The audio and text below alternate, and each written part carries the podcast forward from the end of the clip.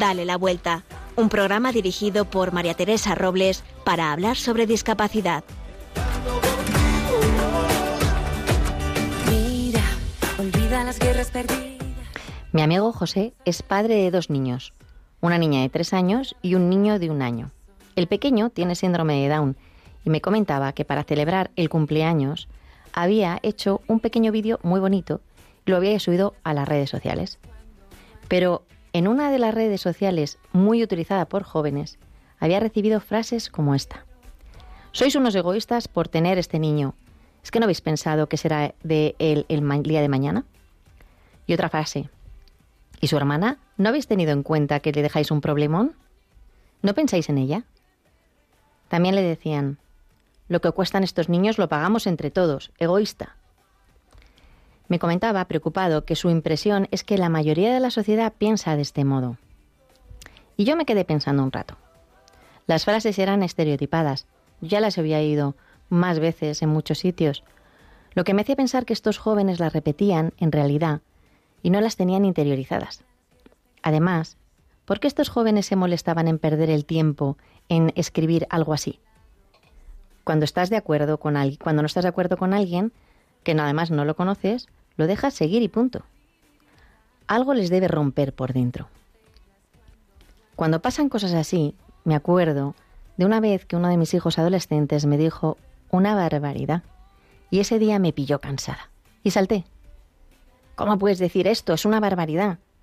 Y de pronto noté que paraba y con mucha tranquilidad me decía, Mamá, es que no sabes que decimos estas cosas para que nos reafirméis en lo que pensamos. Hoy en día hay pocos referentes para nuestros jóvenes. O los que hay no tienen, no dan ese valor que necesitamos a sus vidas. Pero es de natura que busquen sin descanso hasta encontrar la verdad. Y lo hacen como pueden y como saben. Algunos necesitan que les razonemos estas frases que oyen, porque no hay nadie a su alrededor que les diga la verdad. Aunque parezca de sentido común, está fuera del común de sus sentidos. No sabemos con qué mochila vienen a nosotros. No sabemos las heridas que llevan. Por eso hay que mirarles con cariño, aunque lo que digan sea una barbaridad. Y por eso, con más razón, tenemos que estar en esta sociedad, dando la vuelta a la discapacidad, dando valor a las personas en todos los sentidos y enseñando lo que muchos ya saben, que no se puede tener una sociedad madura, justa y completa sin que quepamos todos.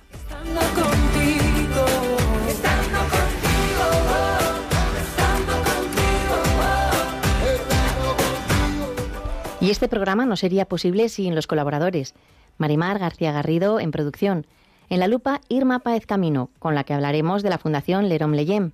Virginia Morquecho y Carlos Barragán nos traerán las noticias más actuales. Recogeremos también la voz del oyente. Nos pondremos en los zapatos de María Montoya, una madre con tres hijos, uno de ellos recién llegado al cielo.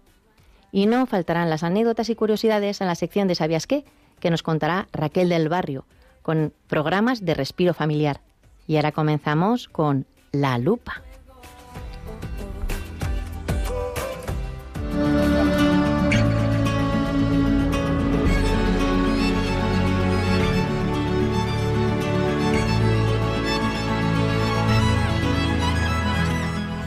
Hola Irma, buenos días, buenos y calurosos, aunque nos están dando un respirito hoy. Sí, menos mal, Teresa, buenos días, que vaya días que hemos pasado. Como hemos ya avanzado en la sección de la lupa, vamos a traer a la Fundación Lerón Leyen España.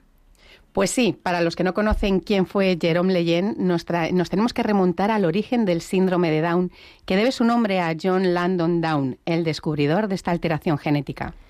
Pero fue un siglo antes, en 1958, cuando el médico Jerome Leyen, investigador, eh, investigando sobre el ADN, descubrió el origen genético del que hasta ese momento se consideraba una enfermedad, como el síndrome de Down. Por lo tanto, se considera el padre de la genética moderna. Emprendió una apasionante lucha personal para defender la vida de estas personas y su cura. En la actualidad, Jérôme Leyen está en proceso de beatificación y canonización. Este es un gran médico francés que da nombre a la fundación y tenemos con nosotros al teléfono a Pablo, a Pablo Siegris, director de la Fundación Lerón Leyen España.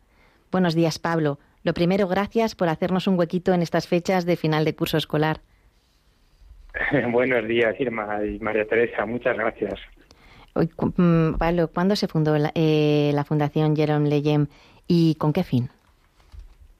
Vamos a ver, la Fundación Jérôme Leyen se fundó en París cuando muere el doctor Jérôme Leyen en el año, bueno, después de su muerte, en el año 94 murió él, en el 95 se fundó la fundación y se fundó porque las familias de los pacientes que atendía Jérôme Leyen con síndrome de Down y con otras, digamos, otras discapacidades intelectuales de base genética, le pidieron a su viuda y a sus hijos que continuara su labor.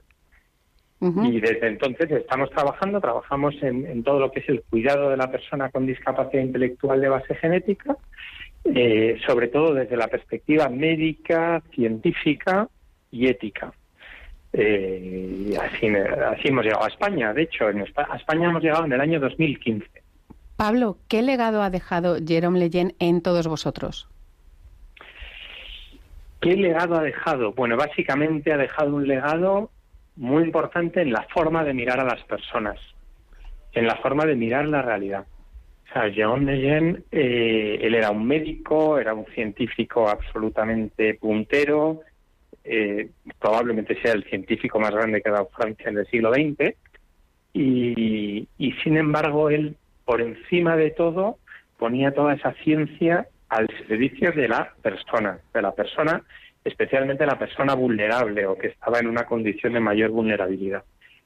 Y eso para mí es el principal legado que nos ha dejado, o sea, una forma de ver en el otro, eh, bueno, pues un ser humano lleno de dignidad, lleno de grandeza y que merece todo el cuidado y que todo es poco para él, ¿no?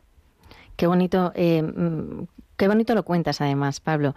Eh, ¿Por qué eh, la Fundación Le, eh, perdona porque yo lo digo fatal, yo francés nada, eh, Jérôme Leyen en España. Vamos a ver, la Fundación Jérôme Leyen eh, quiere promover esta mirada sobre todas las personas, sobre todo con discapacidad intelectual.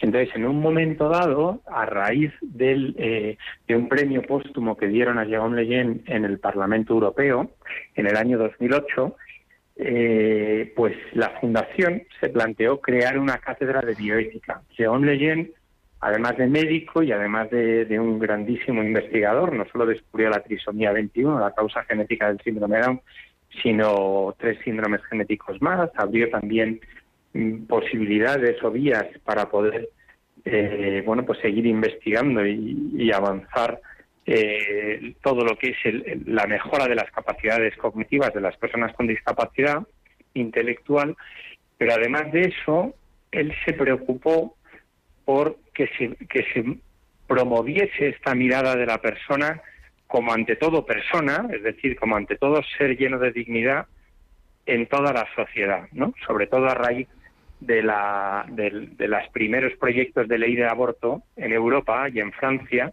que el supuesto único que contemplaban era el aborto genésico y el único, es decir, el aborto de personas que trajeran alguna anomalía genética. Y, la única anomalía genética que se conocía en ese momento era la trisomía 21 gracias a su descubrimiento, ¿no?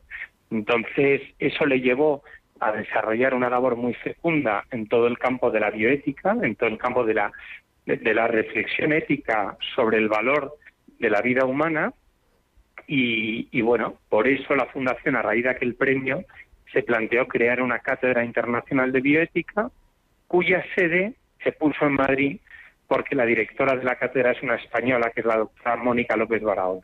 Hmm. Y así llegó la Fundación a España.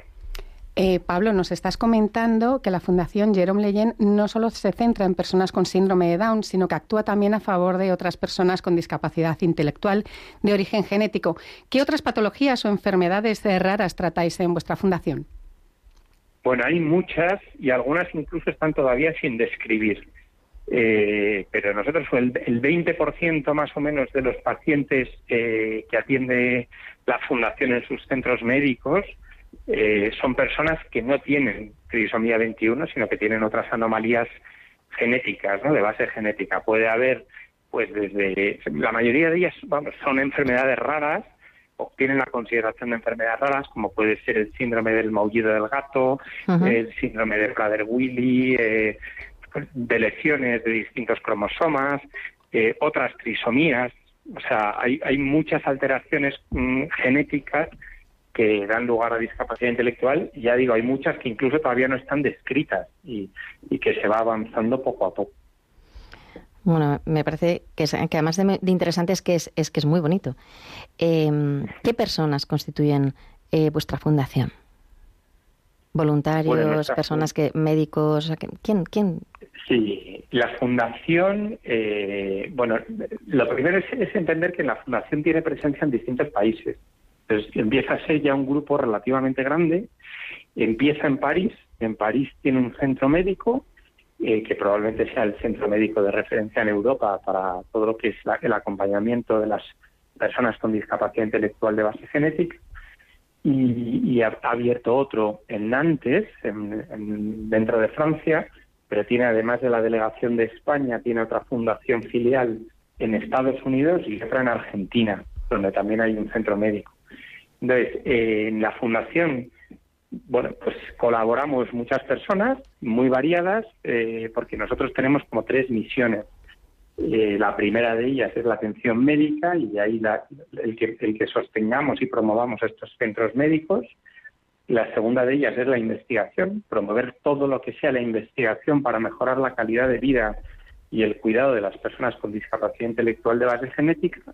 Y la tercera, la defensa de la vida que es donde entra la, cátedra de bioética, por ejemplo. Entonces ahí hay desde profesores, médicos, investigadores que, que trabajan con la fundación algunos, otros colaboran de manera más puntual o a través de convenios de colaboración con muchas otras instituciones y luego por supuesto hay una red de voluntarios que, bueno que, a, la que invito a sumarse a todo aquel que quiera bueno, pues a, eh, colaborar eh, en, este cuidado de las personas con discapacidad intelectual.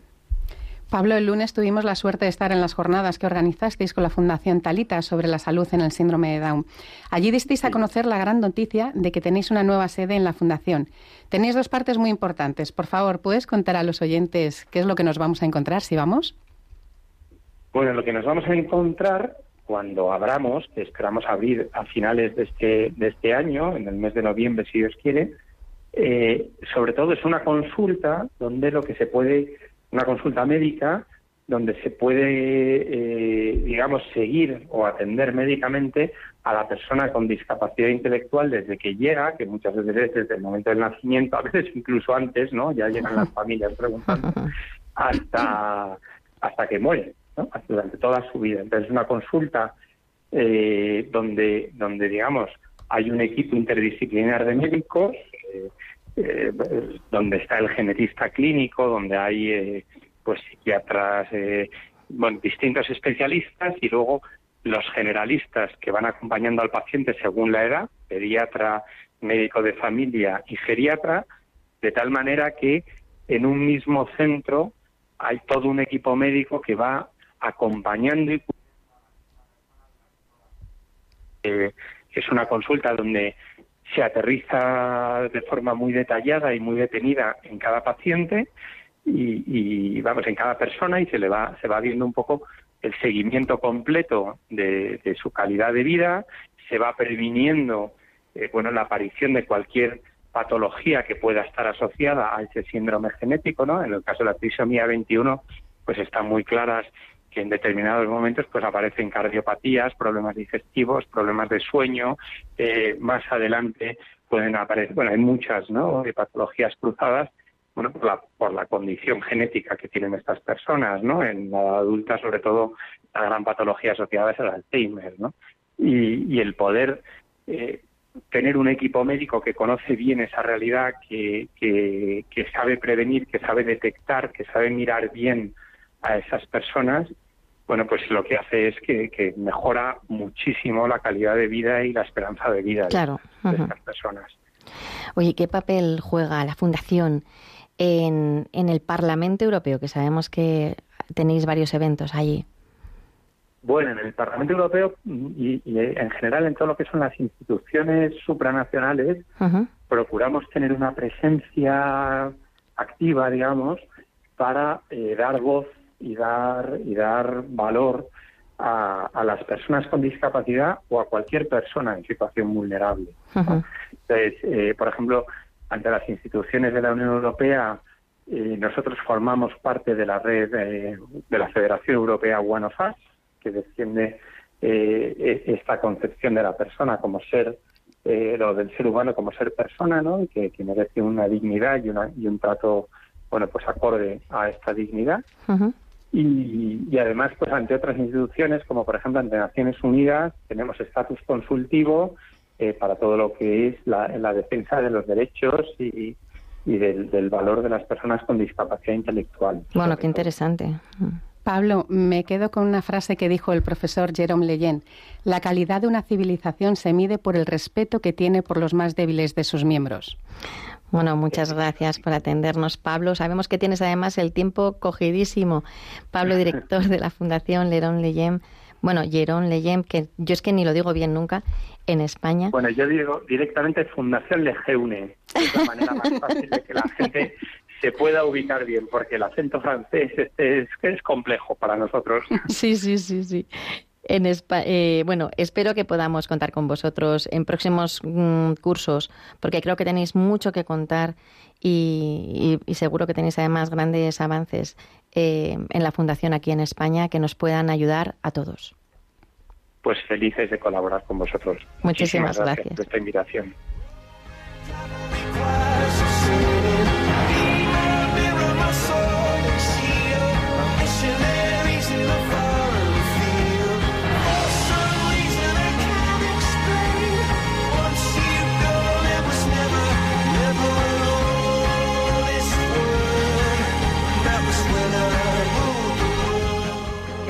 Hemos aprendido y qué corto se nos ha hecho el tiempo. Y bueno, yo os cuento que si vosotros también queréis hablar de vuestra fundación, asociación, trabajo o de vosotros mismos, siempre y cuando tengáis relación con el mundo de la discapacidad, ya sabéis que este es vuestro espacio. Os animamos a que nos escribáis contándonos algunos lugares de ocio adaptado para personas con discapacidad. Podéis escribirnos a dale la vuelta arroba radiomaria.es o a nuestra cuenta de Instagram arroba Dale la Vuelta Radio. Estaremos encantados de escuchar todas vuestras propuestas y ya sabéis que este es vuestro programa. Y hermanos, ¿puedes adelantar de qué vamos a hablar el próximo, la próxima sección de la lupa? Pues eh, la próxima sección de la lupa eh, vamos a hablar de los ayudantes de la playa, que yo además eh, me ha metido en la cabeza decir los vigilantes de la playa. Debe ser que estoy deseando llegar a, la playa y darme un bañito que con estos calores se necesita.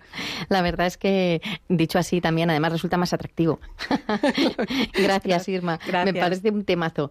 Creo que ayudará a muchas personas con movilidad reducida. Nos vemos en 15 días. Estaré esperando.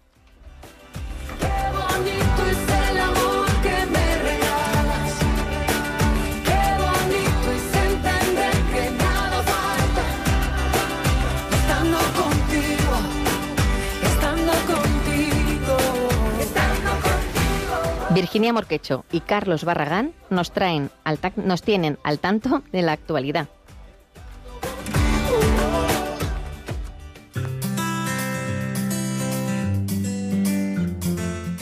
Un grupo de investigadores de la Universidad Autónoma de Madrid ha ideado un dispositivo que mediante vibraciones proporciona a las personas con discapacidad visual información de su entorno.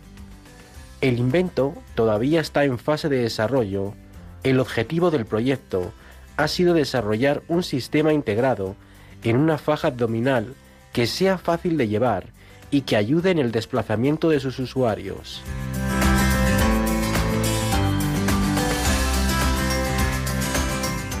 Plena Inclusión, en colaboración con otras asociaciones, ha creado una página web en la que pone a disposición de los usuarios un banco de pictogramas los pictogramas son dibujos sencillos que ayudan a comprender una idea compleja y que ponemos, por ejemplo, en los carteles de los baños, las oficinas, el ascensor o los autobuses. Según explica la propia organización, los pictogramas están ordenados por temas como centros comerciales, sanidad, transporte o turismo. Los podéis encontrar en la página www.pictogramas.plenainclusión.org.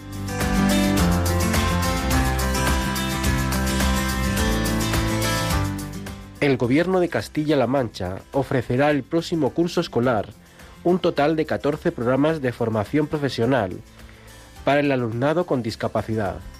Los títulos que se imparten en distintos institutos de la comunidad autónoma permitirán que nuevos alumnos se sumen a los 165 que ya están matriculados.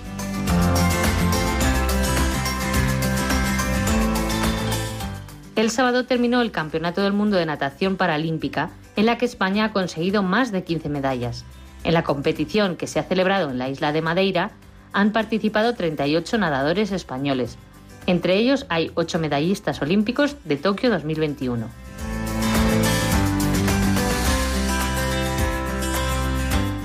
Pasado mañana termina la novena convocatoria del programa Campus Inclusivo, Campus Sin Límites. La ONCE, junto con el Ministerio de Universidades, son los organizadores de esta iniciativa por la que se conceden ayuda a universidades para desarrollar un programa de actividades inclusivas destinadas a alumnos con y sin discapacidad.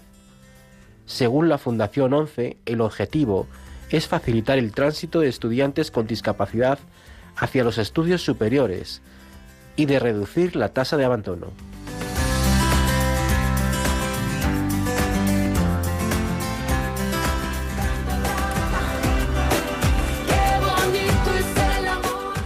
Virginia nos trae la pregunta del oyente. Virginia, ¿qué nos cuentas? ¿Qué nos cuentan los tres oyentes y qué nos cuentas tú para qué has recogido? Es que bien explicado. Pues mira, esta semana nos han recordado varios oyentes, como Mónica y Sergio, que este mes de junio está dedicado a concienciar sobre el citomegalovirus, un virus que afecta a uno de cada 150 bebés nacidos y que puede tener eh, graves complicaciones. Así que tomamos nota para tratarlo más adelante. Mm, perfecto es muy interesante, ¿verdad? También ha interesado mucho el tema del laboratorio teatral del Hospital Niño Jesús, del que hablamos el pasado programa, que ha sido muy compartido en las redes sociales por nuestros oyentes. Además, este fin de semana han estado, han justo han, han tenido la actuación, o sea que muy bien. Fantástico. Y en el buzón positivo de hoy, pues Blanca nos ha contado que en su calle han hecho varias obras de accesibilidad, como poner suelo sonoro, rebaje de aceras y plazas de aparcamiento con espacio suficiente para personas con movilidad reducida. Bueno, es, es, mm, siempre es bonito oír cosas que, que, pasan buenas ¿no? de discapacidad y que van mejorando nuestra sociedad. Muchísimas gracias, Virginia. Un saludo, hasta luego.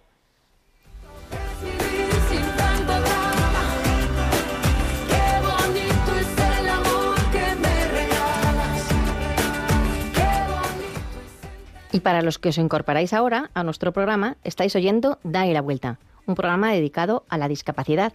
Y ahora damos paso a la sección de Ponte en mis zapatos.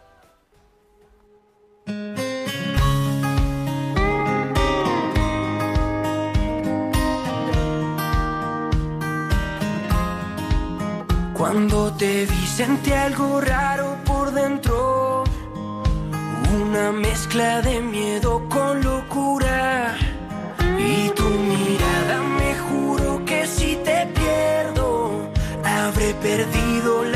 Más grande fortuna. No sé nada de tu historia ni de tu filosofía. Hoy te escribo. Y hoy nos ponemos en los zapatos de María Montoya, madre de Nachete, un superhéroe sin capa. Hola, María. Buenos días, qué ilusión estar aquí. A María la conozco gracias a nuestros hijos, a los que nos mensaje, por los que nos mensajeábamos a las tantas de la noche, muchas veces desde distintas habitaciones del hospital, también por unos cafés con risas y lágrimas. Y mm, hoy puede que me emocione más. Puedo decir, presumiendo, que nos hemos ido haciendo amigas para siempre. Buenos días otra vez. Pues sí, es curioso que mm, nos unieron nuestros niños y eh, me hace gracia porque muchas veces efectivamente nos hemos mensajeado estando José María y tú ingresados en una zona del hospital y Nachete y yo en otra. Y lo de tantas eh, horas de madrugada, efectivamente, yo creo que nosotras durante el día eh, hemos hablado muy poco. Hablábamos sobre todo por las noches y de madrugada. Bueno, para todos los oyentes que no te conocen todavía, eh, que seguro que son pocos, María tiene una cuenta que se llama de Instagram que se llama eh, Mi superhéroe sin capa que es, habla sobre, eh, ha hablado en principio sobre la vida de Nachete. Y ahora Nachete está en el cielo, pero cuéntanos un poco, eh, cuando nació Nachete, mm, primero, ¿sabíais que nacía con... Primero que tiene, que tenía Nachete y si sabíais si había nacido, si nacía, nacía con esta patología o no. Pues no, no supimos nada durante todo el embarazo. Fue un embarazo eh, normal, a término normal. Era una cesárea programada, porque yo tenía cesáreas ya anteriores. Y, y, la verdad es que yo recuerdo perfectamente el día que ingresé para la cesárea. Em, yo había perdido a mi tercer hijo embarazada de seis meses y después de dos cesáreas eh, el tercero fue un parto.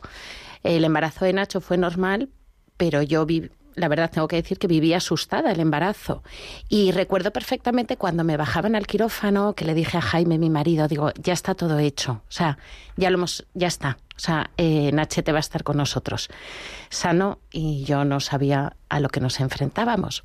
Nacho eh, nació por cesárea y en el primer eh, momento entró en parada cardiorrespiratoria ya en el paritorio. Yo no me enteré absolutamente de nada. Eh, tengo que decir que el pobre Jaime fue el que se llevó el sopetón. Jaime, tu marido. Jaime, mi marido, de ver salir al chiquitajo camino de la UCI, bueno, pues estuvimos un par de días, nos cambiaron de hospital a una clínica un poco más grande, empiezan con sospechas, porque lo que le pasa a Nacho es que cuando se queda dormido, y además, claro, es un bebé de 48 horas, por lo tanto, prácticamente están dormidos siempre, deja de respirar. ¿Mm? Deja de respirar y empieza a bajar la saturación de oxígeno a niveles eh, muy preocupantes. Em, no hace una respira o sea, no hace una parada respiratoria total. Yo lo explico un poco para que la gente entienda un poco eh, lo que es la enfermedad de Nacho, que es el síndrome de Ondine. Si un bebé de la edad de Nachete chiquitín tendría que hacer, eh, imagínate, 28 respiraciones por minuto para que el cerebro tenga oxígeno suficiente, Nacho hace 6 la diferencia entre esas 6 y esas 26 las tiene que dar un respirador artificial. Eh, gracias a Dios te das cuenta cuando después de estos cinco años de Nacho eh, que una de las grandes suertes que hemos tenido es que nosotros al mes ya teníamos diagnóstico. Muy importante en este caso. Y entonces, eh, cuando empiezas a entrar en este mundo de la discapacidad, te das cuenta que realmente hemos sido unos afortunados por tener un nombre y un apellido al, que, al que acogerte y al que saber. Eh, Sobre todo dentro del mundo de las enfermedades raras, ¿no? Sí. Que vamos, vamos conociendo padres ¿no? alrededor que a lo mejor todavía están sin diagnosticar y sus hijos tienen hasta 10 años. ¿no? no tenemos, no hay ni 40 niños con esta enfermedad en España y el último año ha sido difícil para la asociación. La asociación en España somos somos una familia realmente porque somos muy poquitas familias em, y ha sido muy difícil. Se nos han ido varios niños más pequeños y más mayores al cielo en un año y ha sido mm, así muy duro. duro. María, Mm, tu hijo, aparte de la respiración, tenía más cosas, porque viene asociado con más, patologías. Pues mira, Nacho, dentro de los tipos de mutación genéticas que hay, era eh, la mutación era la rara entre las raras. Eh, no hemos llegado a conocer en España ningún niño que tuviese la misma mutación que Nacho y realmente em, lo más gordo que iba asociado era el tema de oncología, que de hecho fue donde tú y yo además nos empezamos a encontrar. Eh, mm, Nacho se le diagnosticó el primer tumor eh, al año. Lo que pasa es que em, hizo aparición casi el primer tumor a la vez que la epilepsia, que realmente ha sido eh, lo más complicado con diferencia de llevar. Y de dominar de dominar. Ha sido una epilepsia que no se ha llegado a controlar eh, en los cinco años que ha vivido Nachete. Y, realmente yo digo y siempre pienso que, bueno, que a Nachete se lo llevó por delante la epilepsia, no el síndrome de Ondine. Eh, como bien hemos dicho, como hablábamos todas las noches, pues Nacho tenía un trastorno del sueño. Eh, bueno, ya a nivel patológico, em, nuestro neurólogo está mm, súper implicado en el proyecto de teatro que hay en el Niño Jesús ahora. Y, y, él nos decía que realmente ha sido un reto a nivel profesional como los que no ha tenido nunca, porque no había medicación alguna que tumbase a este niño para dormir. Mm, yo me acuerdo, eh, comentabas, ¿no? La desesperación eh, de decir, bueno, una noche tras otra, os sea, hacéis turnos, además que no hay descanso, no hay fin de semana de descanso, es 24-7. Hemos estado 24-7, cinco años, durmiendo, pues tanto él como nosotros, una media de tres horas diarias, dividiéndonos la noche, la mitad la hacía Jaime, la, la otra mitad la hacía yo.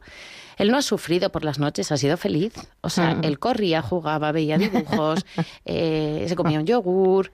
O sea, realmente las noches han sido muy duras para nosotros, pero a él no te creas. O sea, yo, fotos, vídeos, eh, estaban grabados a las 4 o 5 de la mañana y era feliz. Bueno, siempre ha sido un niño feliz. Sí. Porque tenía una familia que le acompañaba eh, y, que, y que le queríais con locura. Sí. Tus otros dos hijos y tu marido sois un auténtico equipazo. Sí, tengo otros dos hijos mayores, de 17 y de 13, y realmente ha sido bueno, hemos vivido los cinco eh, súper unidos, súper unidos, porque yo creo que además eh, hay que hacerse piña, hay que hacerse, hay que hacer equipo fuerte mm, para ir saliendo de, los baches que te va poniendo eh, la enfermedad.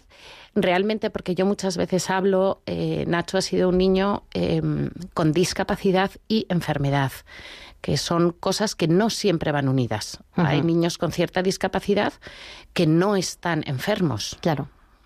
Y en Nacho se unieron las dos cosas. Es un niño que ha ingresado mucho los últimos, últimos años, pero bueno, y luego en el último año tuvo diagnóstico de TEA, eh, un trastorno de espectro autista.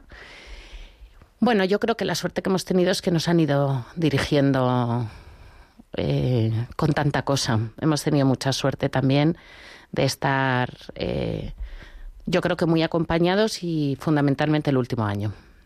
Oye, cuéntanos un poco el último año, que fue el año de despedida de, de Nachete, el que lo llevaste al Señor, lo pusiste en los brazos del Señor.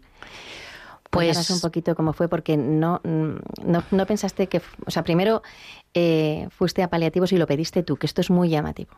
Sí, eh, yo creo que debe haber pocas madres en este mundo que supliquen llegar a paliativos con sus hijos. Eh, yo tenía clarísimo en ese momento que Nacho no iba a fallecer. O sea, yo no me fui a paliativos porque creía que Nacho iba a fallecer. Vi en paliativos un poco lo que contaba Pablo sobre su fundación hace un ratito, esa mm, ayuda no solo a la persona, eh, sino a la familia al completo. Y yo llegué a esa unidad de paliativos. Es la única unidad que hay en toda la Comunidad de Madrid y están absolutamente desbordados. Y yo vi ahí, bueno, el cielo abierto. Encontré de repente una, un equipo em, médico que, que no solo a nivel médico son excepcionales, porque realmente son excepcionales, sino que a nivel humano era una preocupación constante por cómo estábamos eh, nosotros, por cómo estaba el matrimonio, eh, que es una cosa que yo entiendo que es eh, muy difícil, porque no es competencia de los médicos. Claro. Pero cuando uno está bien individualmente y cuando el matrimonio está bien, yo digo que se me puede caer el mundo encima, que esto sigue. Claro. Pero estábamos bien. Y bueno, llegamos a una unidad en la que, ya sabes que es mi frase, lo he dicho siempre, supe que no iban a alargar la vida de Nacho, iban a ensancharla. Eh, nos han dado una calidad de vida impresionante a Nacho y a nosotros. Las cosas se fueron torciendo, cada vez era todo más complicado, cada vez él estaba eh, peor y sí que hubo un punto de inflexión gordo en el mes de julio. Eh, sabes que como nos hemos puesto el mundo por montera, siempre en el mes de julio decidimos eh, irnos de vacaciones. Estando en paliativos, yo, alguna persona que se lo decía, me, pero ¿estáis seguros? Digo, estamos a 15 minutos de una UCI pediátrica, yo me voy a la playa. Y nos fuimos eh, a un pueblecito cerca de Vigo.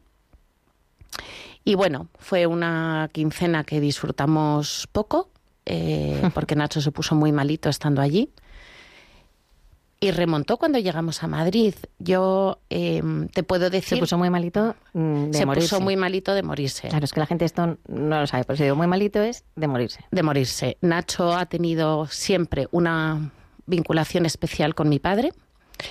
Eh, es algo que humanamente no es explicable, pero nos han coincidido durante estos cinco años, nos coincidían hasta los ingresos. Eh, mi padre falleció el 26 de julio y Nacho entró en coma el 28 de julio. Em, allí le ingresaron en el hospital, en la UCI de Vigo, y en 48 horas eh, el equipo de paliativos de Madrid ya había organizado el traslado. Yo solo les llamé y les dije, necesito estar allí. No sé qué va a pasar con Nacho, pero sé que pase lo que pase, si yo estoy allí, vamos a estar todos bien.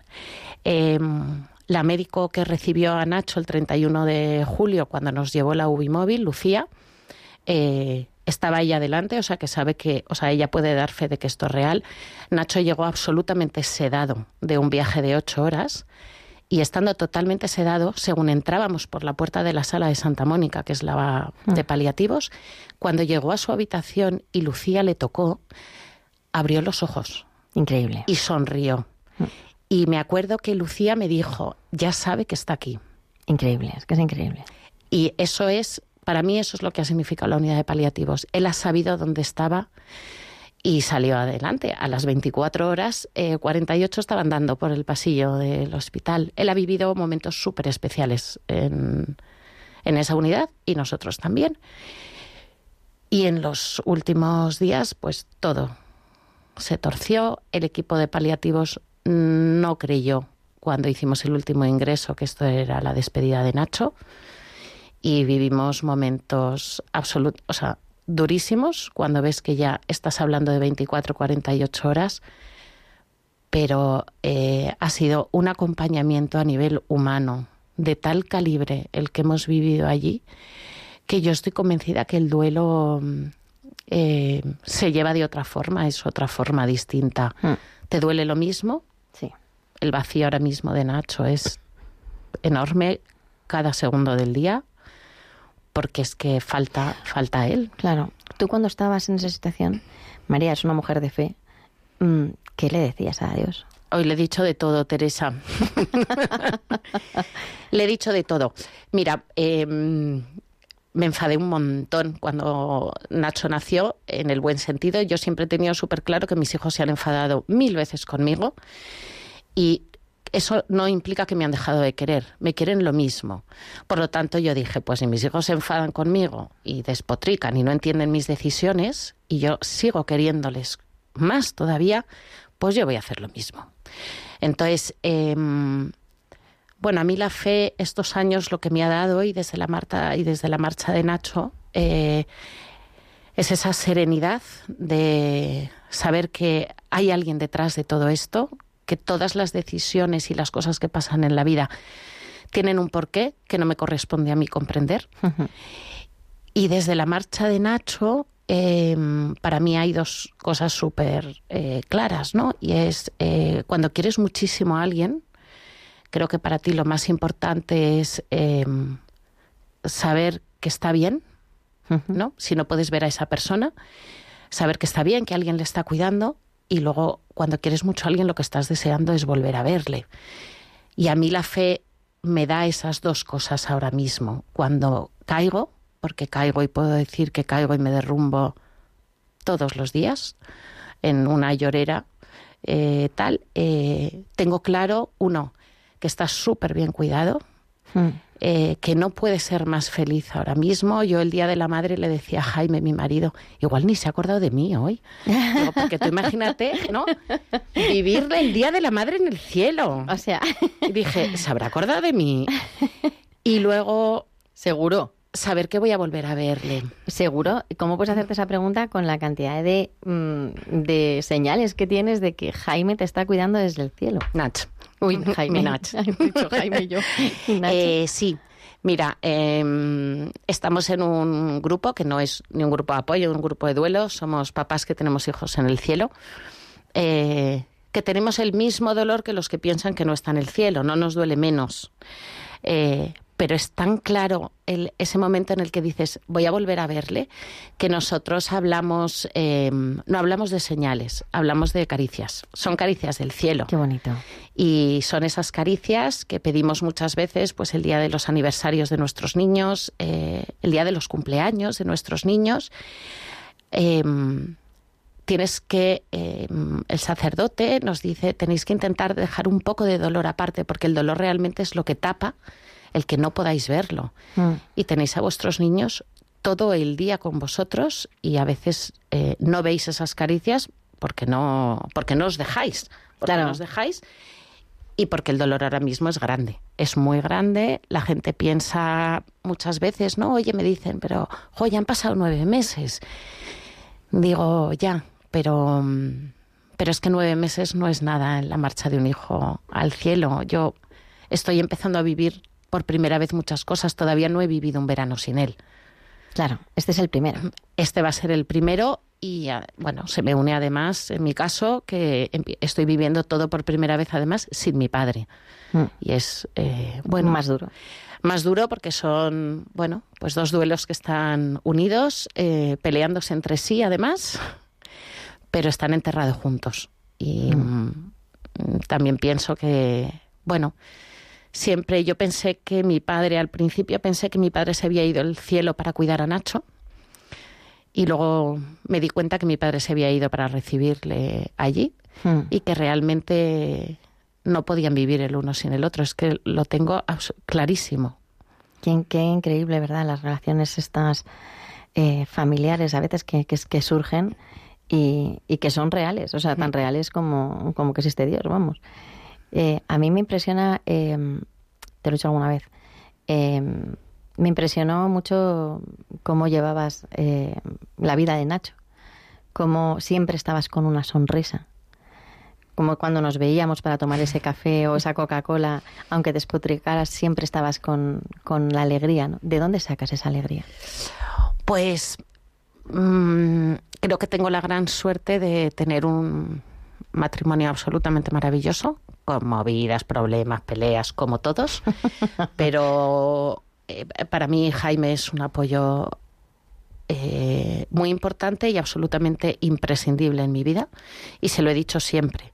Allá se caiga el mundo, que si te tengo al lado mm, podré con todo. Y en las cosas más pequeñitas que llegan, eh, si no le tengo al lado, eh, me cuesta hasta, no sé, cualquier bobada. Tenemos la suerte de tener fe los dos, es una fe que compartimos los dos, eh, que creo que también es un regalo muy grande, porque eh, cuando uno necesita apoyarse en el otro, yo de vez en cuando puedo despotricar, ¿no? Y enfadarme o decirle a Jaime, mejor no entiendo nada.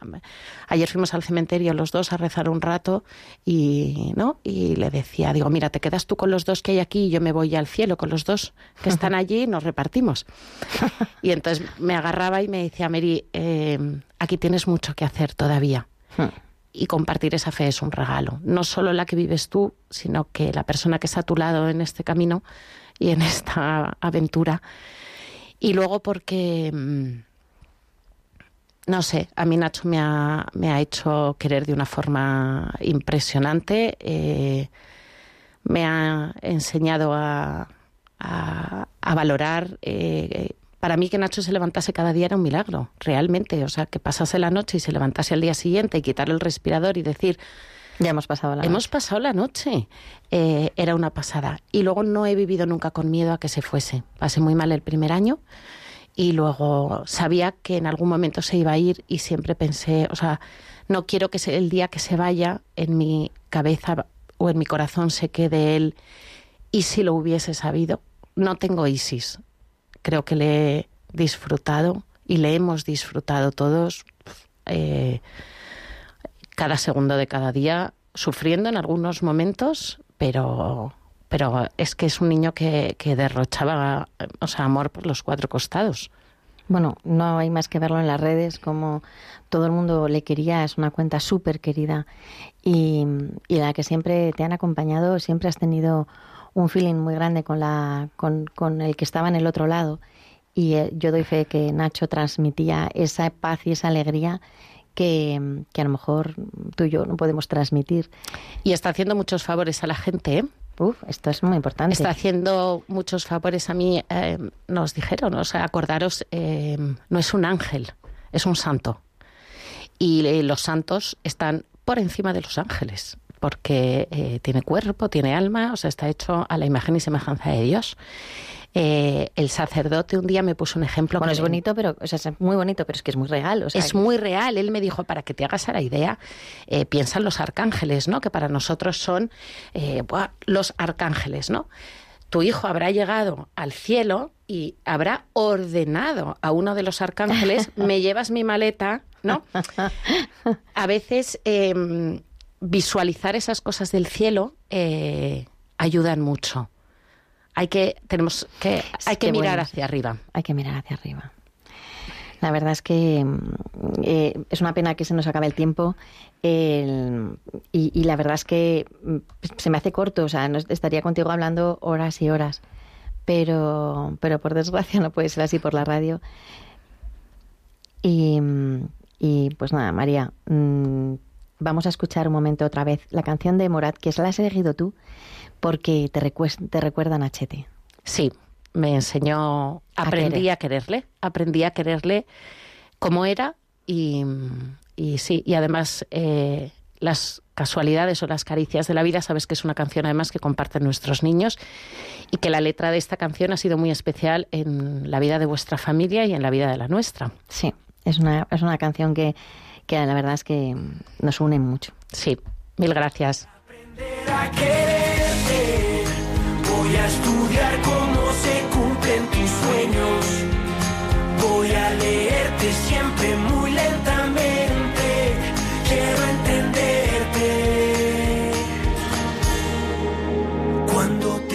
Gracias, María Montoya, por abrir tu corazón de esta manera, por enseñarnos a ensanchar la vida y por tu forma de querer hasta los tuétanos como tú haces. Radio María es tu casa. Vuelve cuando quieras. Gracias a vosotros. Un beso muy fuerte. Tal vez todos los días no sé nada de tu historia y de tu Y vosotros que me oís, espero que después de esta charla de amigas hagáis un huequito en vuestro corazón y la llevéis siempre con vosotros. La tenéis en la cuenta de Instagram, mi superhéroe sin capa.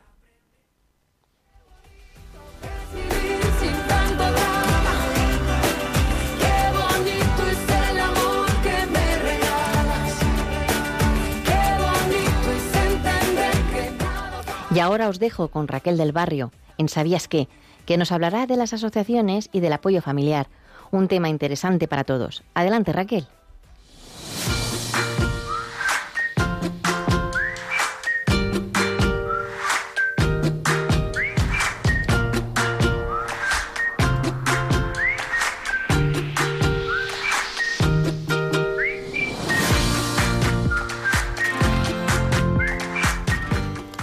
Buenos días, María Teresa. Buenos días, queridos oyentes. Hoy, en Sabías qué, hablamos de programas de respiro familiar.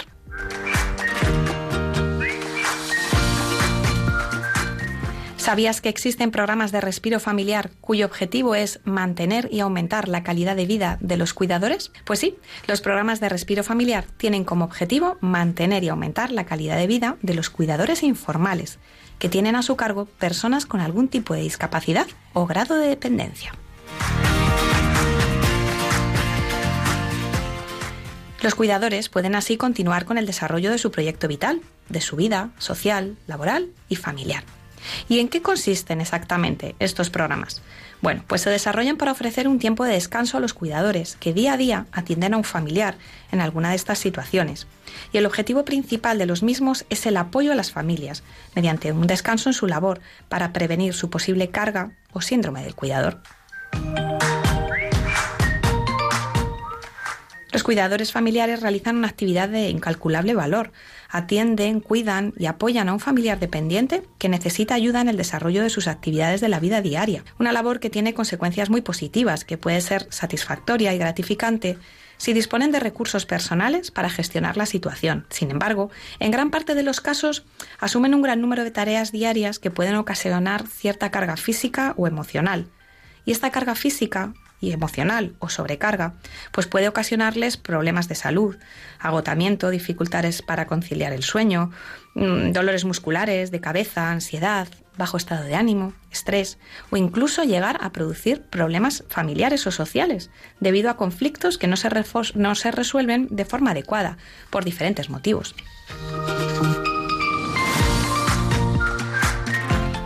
En estos casos, el respiro familiar permite al cuidador disponer de un tiempo de descanso, de desconexión y de ocio, para realizar actividades no relacionadas con cuidar a otros, sino para poner el foco en el autocuidado, es decir, cuidarse para cuidar. Estos programas se ofrecen desde distintas entidades, concertadas con las administraciones públicas o privadas, y consisten en sustituir en ciertos periodos de tiempo al cuidador familiar que puede haberse afectado por la situación. Asimismo, fomentan la permanencia de la persona en situación de dependencia en su entorno, retrasando al máximo posible su ingreso en alguna institución. Y como ya hemos comentado, previenen situaciones de sobrecarga en el cuidador, tanto física como psicológica y emocional.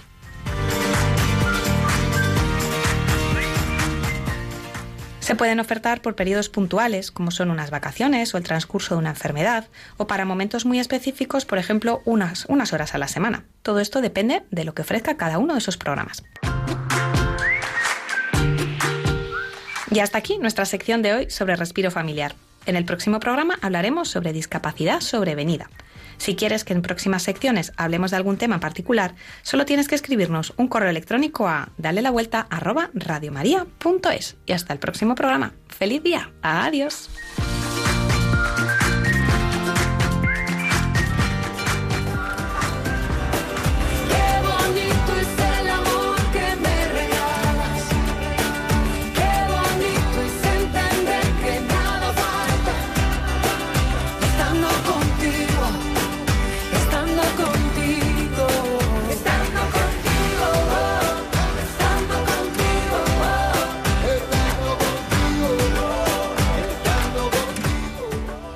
Gracias Raquel.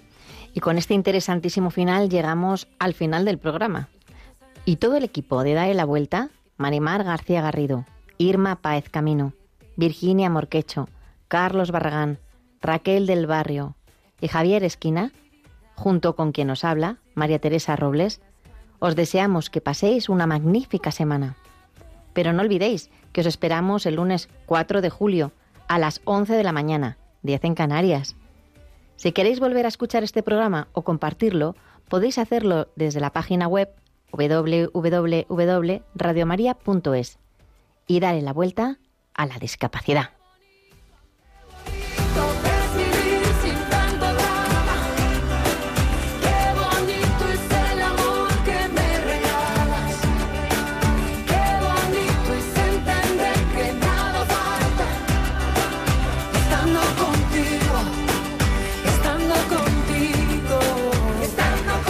Concluye así en Radio María, Dale la Vuelta, un programa dirigido por María Teresa Robles para hablar sobre discapacidad. Mira, olvida las guerras perdidas.